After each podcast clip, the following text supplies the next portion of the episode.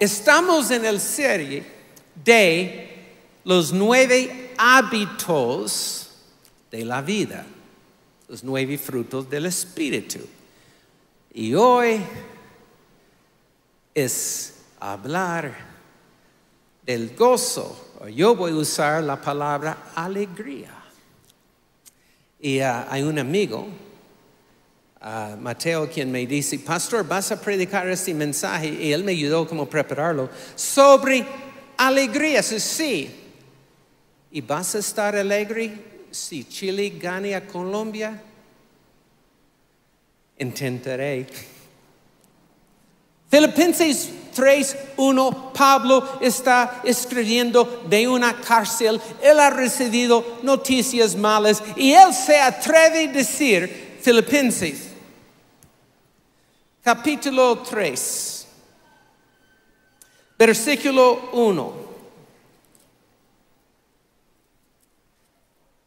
Por lo demás, o sea, encima de todas las cosas, hermanos, gozaos en el Señor. Es un mandamiento. A mí no me es molesto escribiros las mismas cosas, porque tal vez la gente estaba un poquito harto escuchar. Tengo que gozarme hoy también. Capítulo 4, versículo 4. Regocijaos en el Señor cuando siempre. Otra vez, digo, ¿por qué otra vez? Porque necesitamos escucharlo otra vez. Recocijaos. Hmm. Bueno, es una es un hábito. Y estoy hablando de ser una persona alegre. Oh, pastor, debes usar la palabra gozo porque el gozo es algo profundo, la alegría es algo como flotando. No, no, y todo está conectado. Hay gente que dice, yo tengo un gozo, pero es muy profundo. Y yo le digo, sí, tan profundo que yo no lo veo. Una vez llevé a Andrew Michael y Christian uh, en una canoa, aquí le una canoa en Guatapé para pescar. Y yo le dije a Christian que tenía la vara, hey, acabo de ver el, agua moverse por ahí, tírala por allá. Y cuando estaba ayudando a Andrew Michael en, meter la carnada en el suelo, volteé. Christian, ¿dónde está la vara? Y él dijo, papá, me dijiste que, que la tirara por allí, entonces la tiré. Entonces, Christian, la vara no funciona abajo.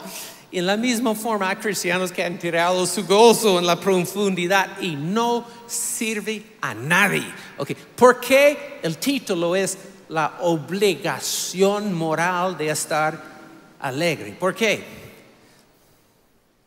¿Has vivido en una familia donde a una persona siempre mal geniada, triste, miserable? O en la oficina o en, el, en la U y tienes que andar por esta persona encima de las cáscaras de huevos porque una sola persona miserable puede contaminar un hogar. Y esta persona puede ser tú, pero hoy vas a recibir la unción para tener una nueva alegría. Vamos a hablar. Ok, ya viene. Um, tengo una pregunta.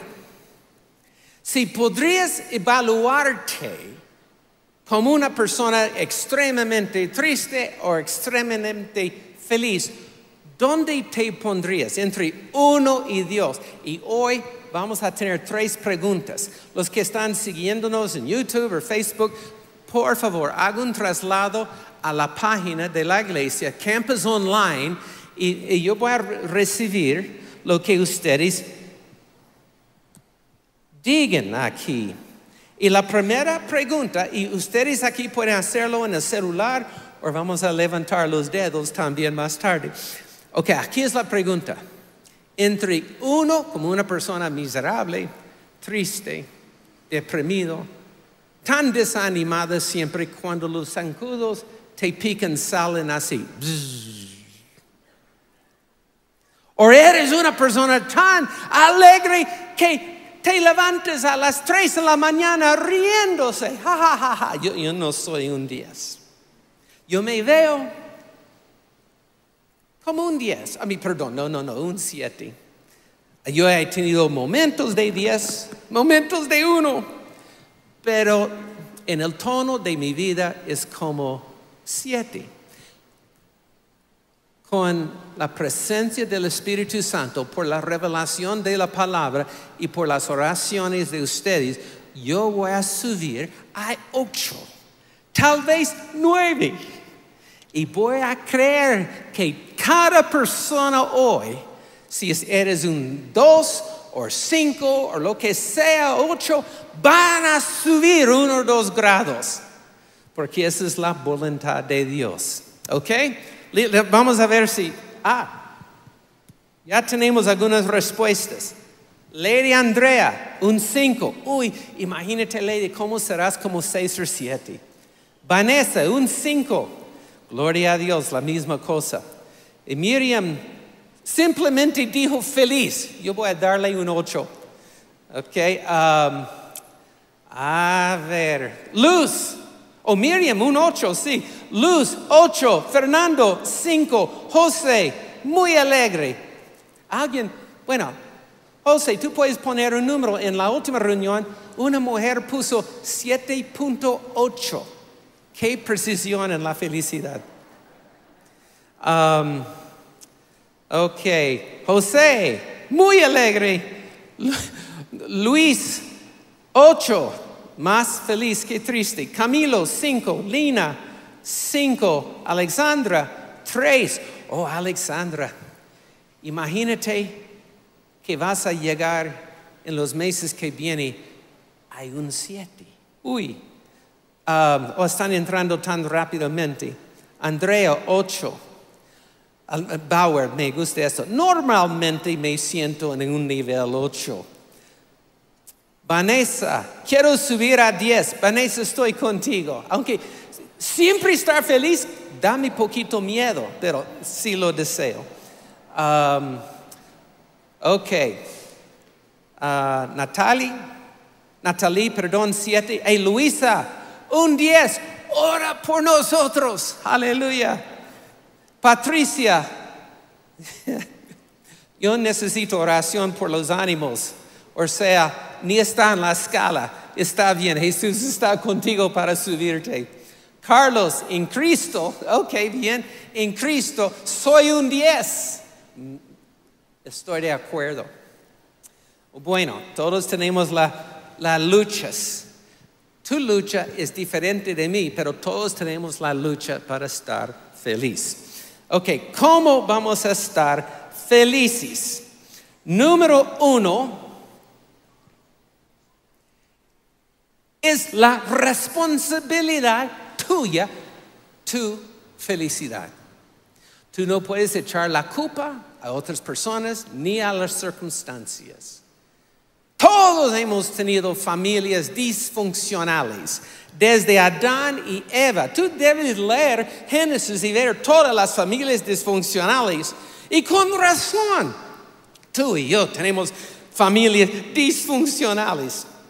Pero el Evangelio nos dice, Jesús se metió en nuestra sangre para invitarnos a su familia. Ya no tengo que tener mi identidad ni mi influencia de mi familia natural. Ya tengo las raíces en mi familia, el Padre, el Hijo, el Espíritu Santo, con todos ustedes. Un aplauso a la bondad de Dios. Pero A veces hay las voces de los padres diciendo, tú no sirves para nada. Yo recuerdo cuando tenía ocho años, mi hermana mayor me dice, eres flaco, feo y cada peca que tienes gritas, soy feísimo. Oh, gracias. Y tragué la mentira. Oh, yo soy flaco y feo y, y traté de esconder mis peques. ¿Cuántos saben que peques no son pecado? Son hermosos. Aleluya. Pero hay voces. Todos tenemos las voces del pasado y tenemos que oír solo la voz de Dios. Una vez Reinhold Bonnke, el gran evangelista que fue a los cielos hace poco, su papá le dijo, Reinhold, tú no eres inteligente para estudiar el ministerio. Tú tienes que trabajar en el taller conmigo. Y él volvió a su habitación y sintió como si fuera un cero por la voz de su padre. Pero en su habitación, la presencia de Jesús entró y Jesús paró al lado de Reinhold y le hizo un 10. Aleluya. Aplauda pues. Porque esta es, es, la voz del Señor. Ok. Entonces, déme mostrarte en Salmo 16 un varón quien tomó la responsabilidad de su propio gozo. David tenía una familia disfuncional era el menospreciado porque tenía otra mamá. Y también eh, eh, era muy posible que no iba a recibir nada en la herencia de su papá. Y dice en Salmo 16.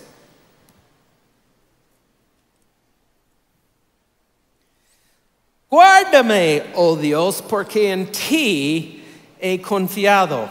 Oh alma mía, ¿cuántos saben tenemos que hablarnos a nosotros mismos? Oh alma mía, dijiste a Jehová, tú eres mi Señor, no hay para mí bien fuera de ti decisión. Versículo 5, Jehová es la porción de mi herencia y de mi copa, tú sustentas mi suerte. ¿Cuántos saben tenemos una herencia en Dios y Jesús es el abogado que lo lleva a cabo? Versículo 8, a Jehová he puesto siempre delante de mí. Yo he puesto a Jehová, yo he puesto a Jehová delante de mí, porque está a mi diestra y no seré conmovido. Extiende la mano derecha así. Y dile en voz alto, Jehová está delante de mí. Yo he puesto a Jehová a mi diestra. Y Él está allí. Él está, Él está, Él está.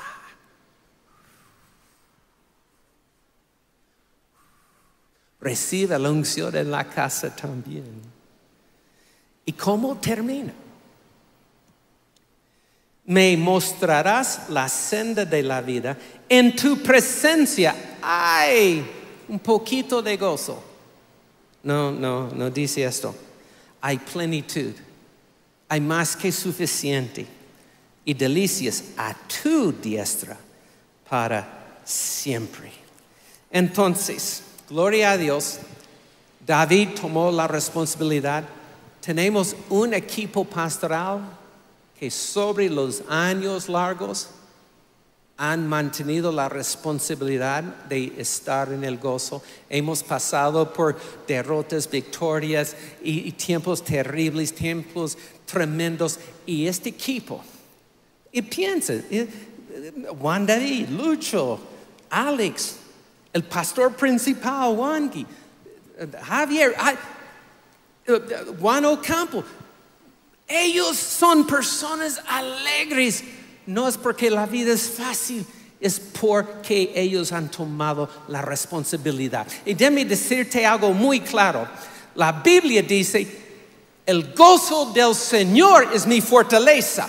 Entonces el diablo ataca tu gozo para que no tengas fortaleza. Entonces diga en voz alta conmigo, en el nombre de Jesús diablo, no puedes robar más mi gozo. Hmm.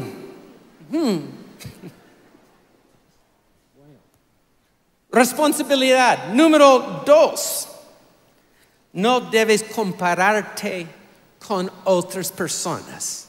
Este destruye la alegría en la vida. Siempre estamos, oh, mira, oh, mira lo que ellos tienen. Antes estaba disfrutando lo que tengo y ahora no, porque quiero esto.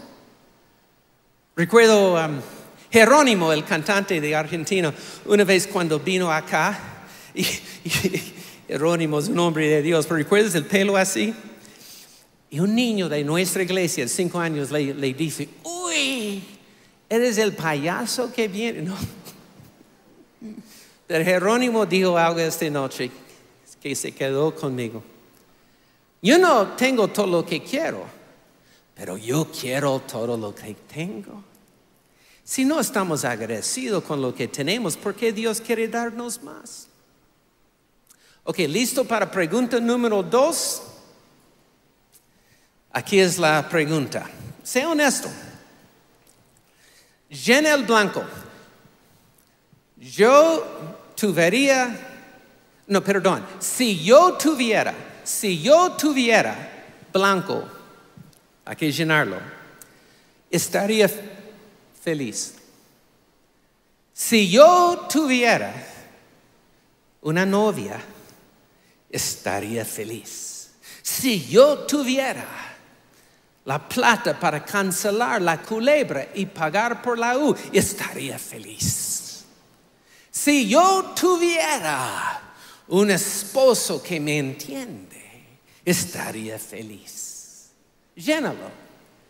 Yo, yo, yo, en los años pasados yo podría haber escrito, si yo tuviera la salud, estaría feliz. Y Dios me ha dado la salud y todavía es una lucha para vivir en el gozo del Señor. Ok, ya estamos escribiendo. Ustedes acá, aquí mismo, pueden escribirse, oh, hey, déme volver a la primera pregunta. Entre 1 y 10, ¿te ves como una persona como 5, 6, 7? Ok, cuando cuenta hay 3, todos levantan los números de los dedos. Si eres un 1 así, un 5 así, o un 9 así, o si eres un romano, ese quiere decir 5. okay.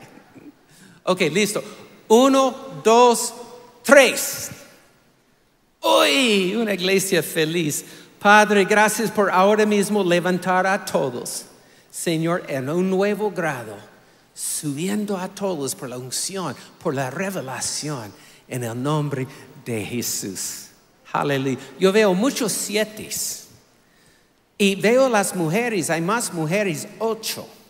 Mujeres, ora por nosotros. Okay. Listo.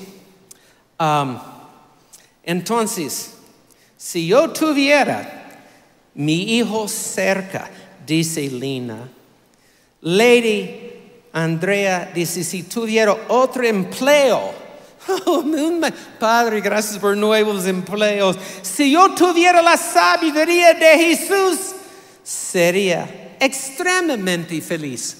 Hay buenas noticias, dice en Santiago. Si te falta sabiduría, pida a Dios por ella. Y Él va a responder.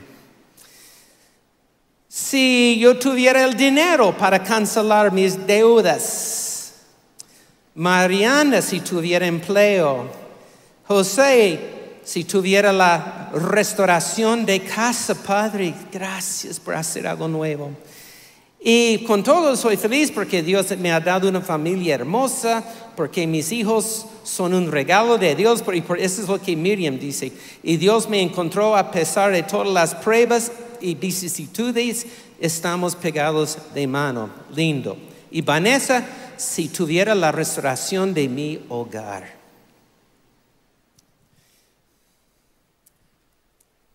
Estos deseos son reales y auténticos. Y es bueno anhelar la restauración de la casa de los hijos. Pero, y ese es un gran pero, estoy aprendiendo que ninguna de estas cosas deben impedir la alegría. No podemos decir cuando me gradúe estaría feliz, cuando tenga tan cosa. La alegría del Señor está ahora, aún en el esperar. ¿Me hago entender? Entonces, lo que sea en el blanco, te bendecimos, pero ya no puedes impedir mi gozo en el Señor. Listo.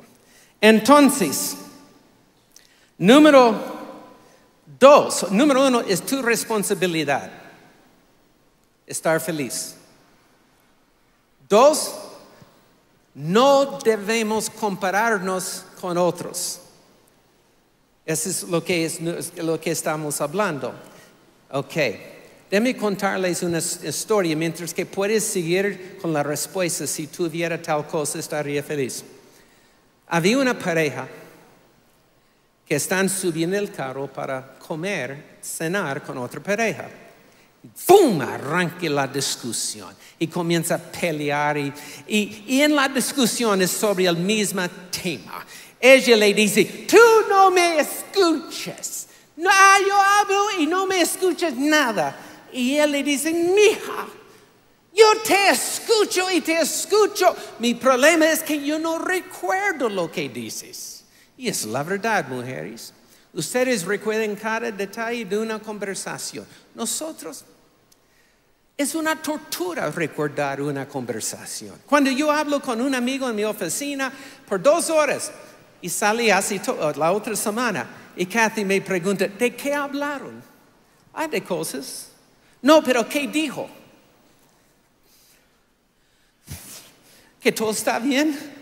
No, pero específicamente, ni idea. Entonces están peleando, llegando al restaurante, pero ustedes saben lo que pasa cuando se bajan del carro. Se pone una fachada y le cuesta tomar la mano.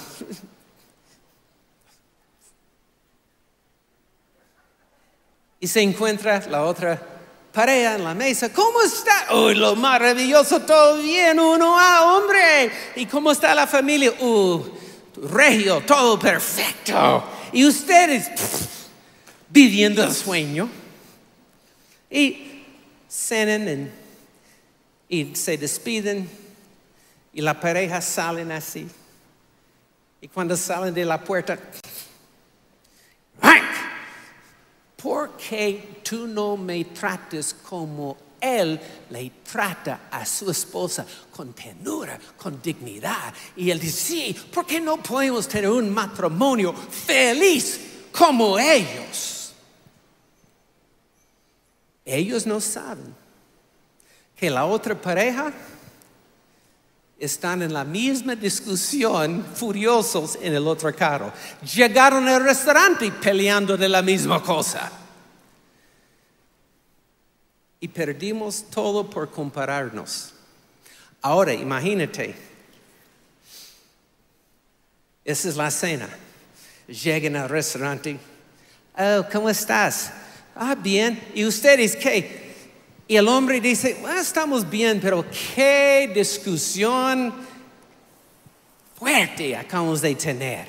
Y la otra pareja responde, ustedes también, nosotros llegamos en, en como una lucha libre y comienza a compartir y con risa y con lágrimas y en la transparencia su corazón es poquito más sanado y salen los dos parejas poquito más enamorados y esta es la visión de los grupos y del ministerio de parejas. No vamos a compararnos con otra persona. Vamos a aprender a estar feliz. Ok, um, a ver si tenemos más. Si yo tuviera la restauración de mi hogar, Karen dice, si tuviera más amor propio. Estamos de acuerdo. Camilo, un empleo digno. Amén. Carlos, aceptar las personas como son. Hey, eso es un secreto, Carlos. Aceptar las personas como son. Me hará más feliz. Si tuviera la llenura del Espíritu Santo, Ana pide esto, Padre, llénanos ahora, Señor, llena a Ana, llénanos con el Espíritu Santo. Y Connie, si pudiera apoyar a las personas con más necesidad. Es otra revelación. Ana, si tuviera un esposo fiel. Ana, ¿cuántos solteros hay aquí? Okay, okay. Aleluya. Bueno. Número uno, responsabilidad tuya. Número dos, no compararte con otros. Número tres, el valor domina las emociones. Estamos en una generación con las emociones son todo. Y las estrellas de música dicen, solo sigue lo que sientes en el corazón. Y debes saber, si sigues las emociones que hay en tu corazón, vas a terminar en la muerte. Porque hay los valores, la palabra que deben guiar las emociones y no debemos dejar que las emociones guíen los valores. Y si estamos guiados por la palabra y los valores, vamos a estar más felices. Acabo de leer en el noticiero de Estados Unidos una pareja cristiana muy famosa. Dicen que están para divorciarse. ¿Por qué? Y ella dice, porque yo sentí que era el tiempo. ¿Cuántos saben si una pareja que sienten divorciarse, pero no lo hacen por la palabra, encuentran una alegría mayor más adelante? Eso es para alguien. O siento una palabra para Juan Felipe. ¿Has visto más muerte como nunca? Había muerte como los huesos alrededor de Ezequiel, pero el Señor dice, suba acá porque es tiempo de ver más vida y más milagros como nunca. Juan Felipe. Listo. Bueno, terminando. Los valores dominan las emociones. La última pregunta. ¿Listos? Ok. ¿Cuántos tienen perros? Ah, yo amo mis perros. Tengo dos y ahora Christian Sarah acaba de traer su perro, Pepe Grillo. y, oh, tenemos afectos para los animales. Imagínate, estás al lado del mar caminando con tu perro cuando él o ella se mete en el mar y está ahogándose está listo para rescatar el perro, pero te das cuenta, a la vez hay una persona desconocida como 50 metros allá también ahogándose. ¡Socorro! Y solo tienes tiempo de rescatar uno, el perrito o este tipo desconocido. Entonces, en el chat responde honestamente perro o persona desconocida. Hay una razón. En, um, en los Estados Unidos hicieron esta pregunta en los colegios y en las universidades. 90% en favor de rescatar el perro. Pero si quieres rescatar primeramente el perro, ponlo. Solo 10 la persona. Si hubiera hecho esta pregunta hasta 50 años, yo creo que sería al revés. Porque esta generación no está viviendo por principios, sino por emociones.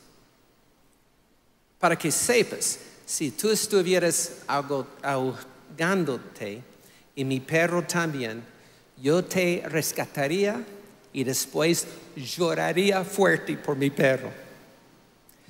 Porque los valores son más importantes que las emociones.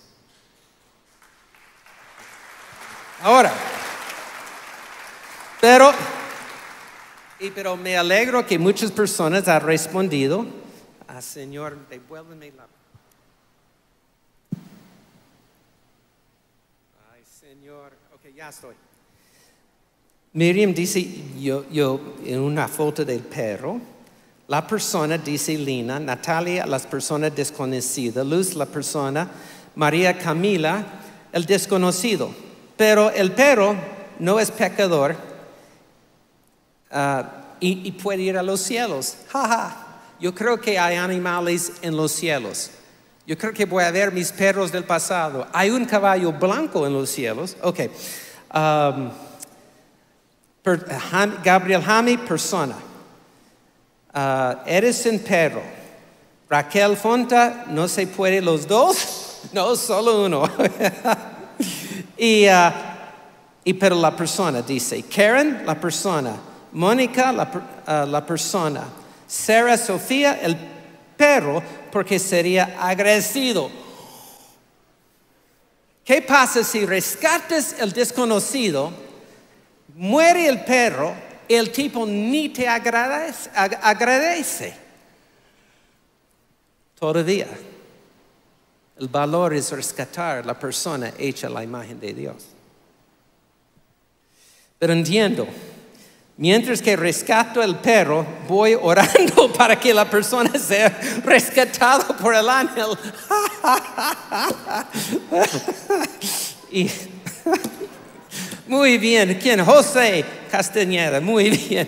Luis Alberto, desconocido, Esperanza, persona.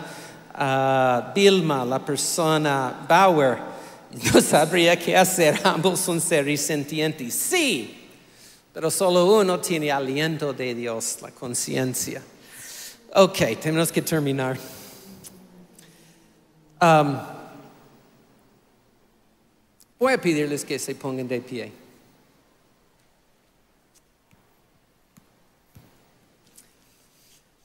Yo, yo sé el pensamiento que muchos tienen. Pastor Andrés, Pablo dice que tenemos que regocijarnos siempre. Pero si yo estoy triste, ¿no sería una hipócrita? Yo quiero ser una persona genuina, auténtica. Sí.